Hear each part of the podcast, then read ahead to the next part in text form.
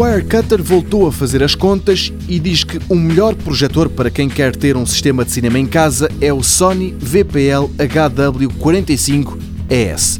Este site especializa-se em testes comparativos e diz que este projetor se destaca da competição porque o rácio de contrastes é soberbo, as cores são fiéis, a luminosidade é mais do que suficiente, o atraso, mesmo para os jogos, não é um problema e é tão flexível em termos de instalação pode ser posto em quase qualquer local.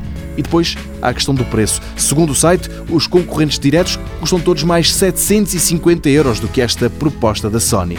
Não deixa, no entanto, de ser caro. O Wirecutter também compara este projetor com outros mais baratos, nomeadamente o Bank HT 2050, aquele que leva o título de melhor equipamento para orçamentos reduzidos, e o que conclui é que os negros do Bank parecem cinzentos escuros quando postos lado a lado com a imagem projetada pelo Sony VPL HW45ES.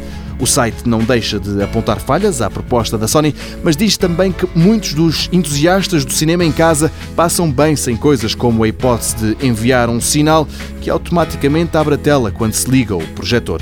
O Wirecutter diz mesmo que esta máquina tem um desempenho excepcional, tendo em conta o preço.